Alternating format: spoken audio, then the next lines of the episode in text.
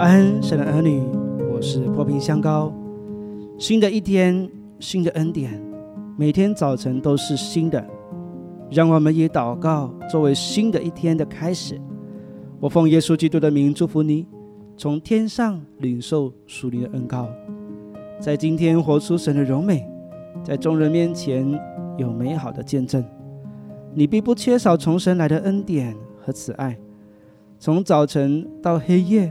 都蒙神赐福，你出你入，耶和华要保护你，从今时直到永远。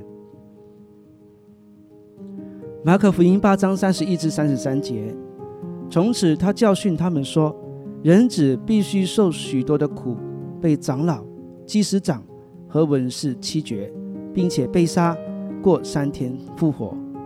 耶稣明明的说着话，彼得就拉着他。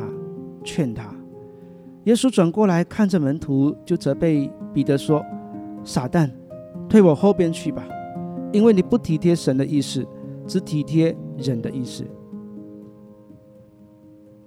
在耶稣和门徒相处的三年半中，这是唯一一次记录着他们之间的冲突。彼得听到耶稣预言自己会被罗马人处决，而责备他；耶稣则责备彼得只顾虑自己的意思，不体贴上帝的心意。他们的冲突主要是在使命和看见不同，或者说是彼得误解了基督的身份和使命。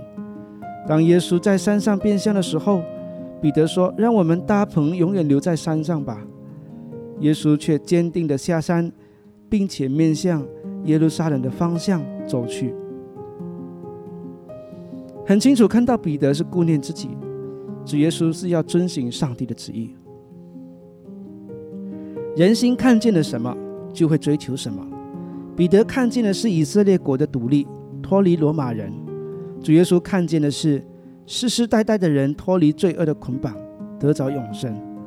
彼得追求的是国度复兴或做官，耶稣追求的是世人的灵魂可得救赎，不被定罪，回到天父的怀里。所以以赛亚书五十三章十一节这么预言，他说。他必看见自己劳苦的功效，便心满意足。有许多人因认识我的义仆，得称为义，并且他们要担当他们的罪孽。彼得与耶稣的看见有落差，而产生了这一次的冲突。此次冲突之后，耶稣就告诉他们说：“若有人要跟从我，就当舍己，背起他的十字架来跟从我。你的心若不能与耶稣的心系在一起。”你就无法跟随他，更不可能选择背十字架来跟随他。天国好像宝贝藏在地里，唯有看见的人才会变卖一切去得着它。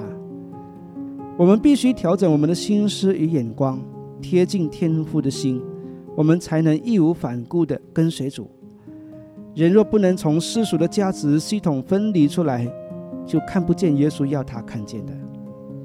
这样的人如何认定他和跟随他呢？门徒犹大就是如此，才选择了那三十块银钱而出卖了他。做主门徒最大的危机不是逼迫，而是被世界吸引而去。这样的人，即便说是基督徒，定期聚会和服侍，也是死的。看看主耶稣怎么形容老底家教会的弟兄姐妹们。启示录三章十五至十八节。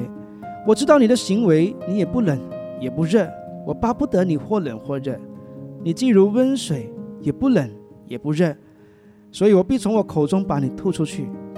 你说我是富足，已经发了财，一样都不缺，却不知道你是那困苦、可怜、贫穷、瞎眼、赤身的。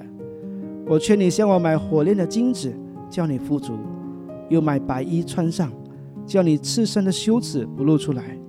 又买眼药擦你的眼睛，使你能看见。主耶稣形容萨迪教会说：“我知道你的行为，安明你是活的，其实是死的。”神的儿女们，求上帝开启我们属灵的眼光，看见那永恒的价值和奖赏，以及看见地上的短暂与虚无，我们就义无反顾、永不回头的跟随主耶稣的脚中，为永生福音。尽心尽力。